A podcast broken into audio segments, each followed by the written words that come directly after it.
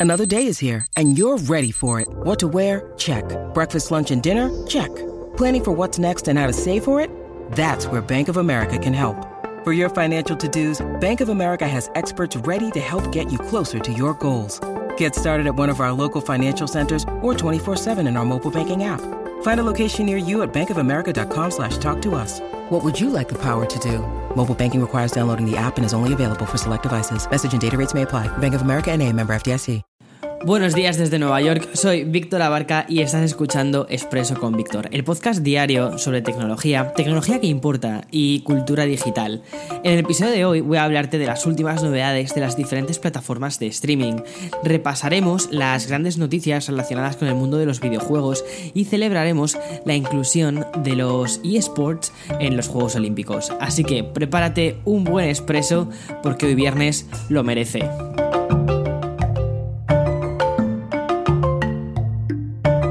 Como cada viernes, quiero dedicarle un poco más de atención al ocio, concretamente a esos estrenos que plagan las diferentes plataformas de streaming. Y digo diferentes ya no solo porque cada vez tengamos más donde elegir, sino porque más de uno y una busca pequeñas asociaciones para poder disfrutar a la vez de Disney Plus, Apple TV, Netflix, HBO, Filming, Prime y hasta Movistar Plus. Mientras los usuarios de Apple TV siguen esperando el estreno de La Costa de los Mosquitos, que llegará la próxima semana, en las demás plataformas encontraremos novedades en forma de miniseries. Por ejemplo, esta semana HBO lanzó una producción protagonizada por Kane Winslet.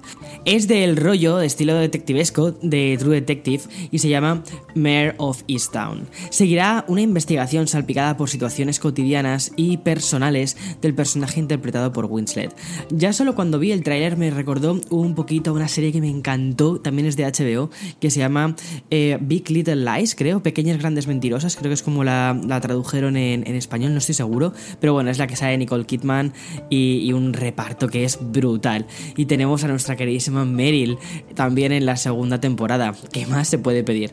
Bien, pasándonos a Netflix y mientras seguimos esperando a que en mayo nos traigan la segunda temporada de Love, Deaths and Robots y sobre todo la película de zombies dirigida por Zack Snyder y que recibe el nombre de Army of Dead, tenemos que contentarnos con producciones más locales como el documental sobre los héroes del silencio, la segunda temporada de Luis Miguel, la cual arrasa en Twitter, y un estreno llamado Sombra y Hueso, que toca la fantasía juvenil. Por último, reseñar que hoy en Disney Plus se podrá saborear el episodio final de Falcon y el Soldado de Invierno.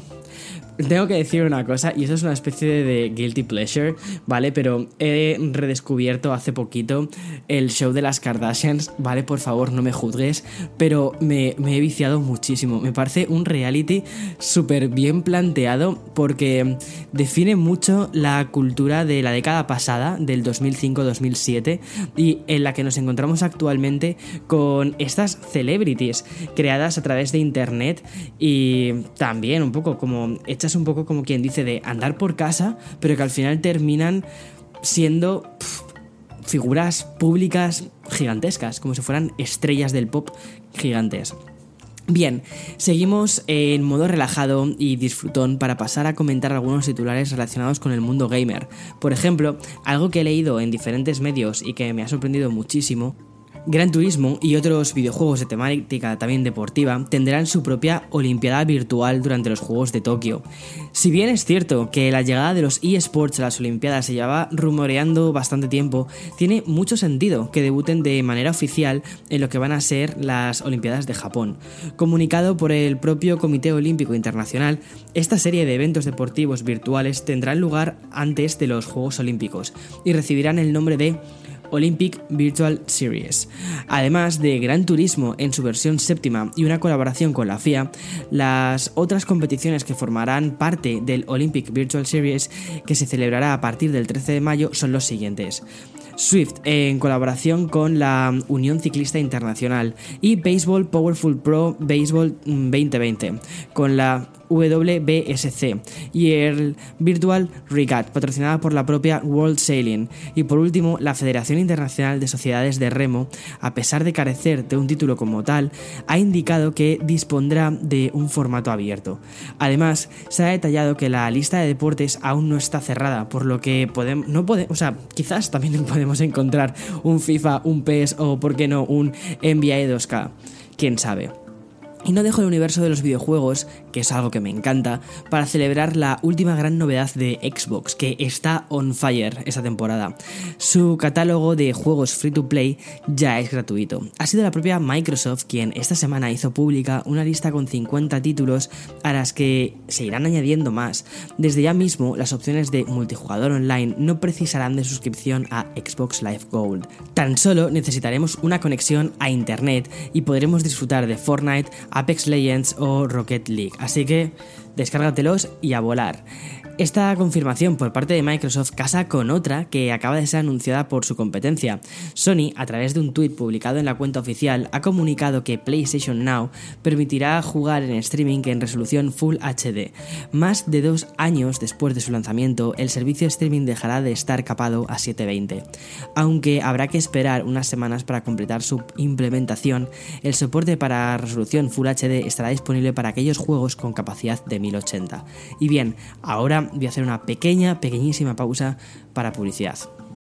When you need mealtime inspiration, it's worth shopping Kroger, where you'll find over 30,000 mouthwatering choices that excite your inner foodie. And no matter what tasty choice you make, you'll enjoy our everyday low prices, plus extra ways to save, like digital coupons worth over $600 each week. You can also save up to $1 off per gallon at the pump with fuel points. More savings and more inspiring flavors make shopping Kroger worth it every time. Kroger, fresh for everyone. Fuel restrictions apply.